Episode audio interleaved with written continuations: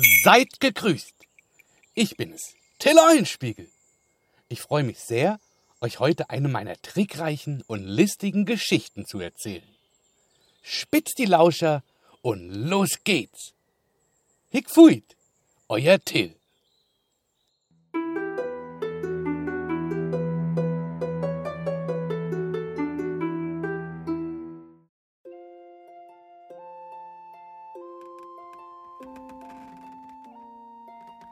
Im Bett ich lag, so gut wie gezählt waren meine Stunden.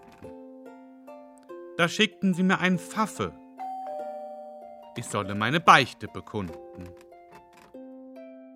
Sag, du hast in deinem Leben sicher eine Menge Reichtum erlangt.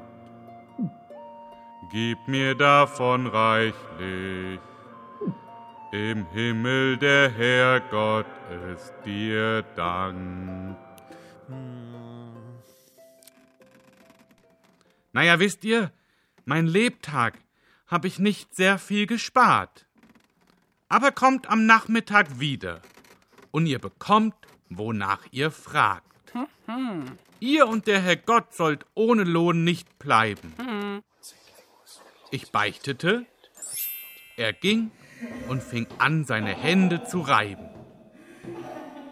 Über Mittag Mahlzeit. schiss ich in ein Büttel und füllte obendrauf Geld. Das wird ein Spaß, der wohl dem Pfaffe wenig gefällt. Gegen 16 Uhr kam er zurück zu meinem Bett. Ich sagte zu ihm sehr freundlich und nett, Nehmt aus meinem Büttel nur das Geld, was passt in eine eurer Hände.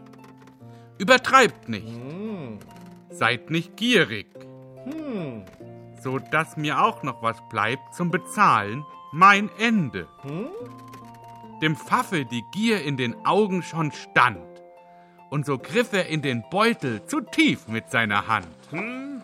Zog seinen Arm aus dem Behältnis schnell wieder raus und schrie, was bist du für eine gottverlassene, schalkhafte Laus?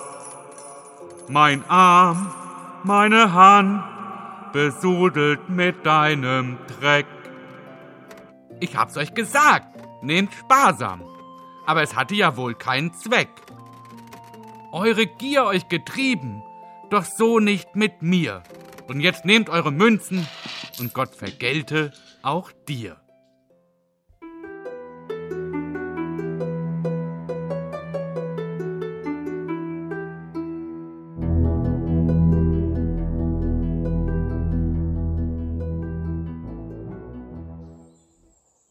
Oh Mann, selbst in der Kirche geht's immer nur ums Geld. Aber da hat der Pfaffe sich diesmal wohl mit dem Falschen angelegt. Schon in der nächsten Geschichte erzähle ich euch, wie sich gleich drei Instanzen um meinen angeblich riesigen Nachlass streiten und nach meinem Ende wohl alle ziemlich dumm aus der Wäsche schauen. In diesem Sinne, bis dahin, Hickfuit, euer Till.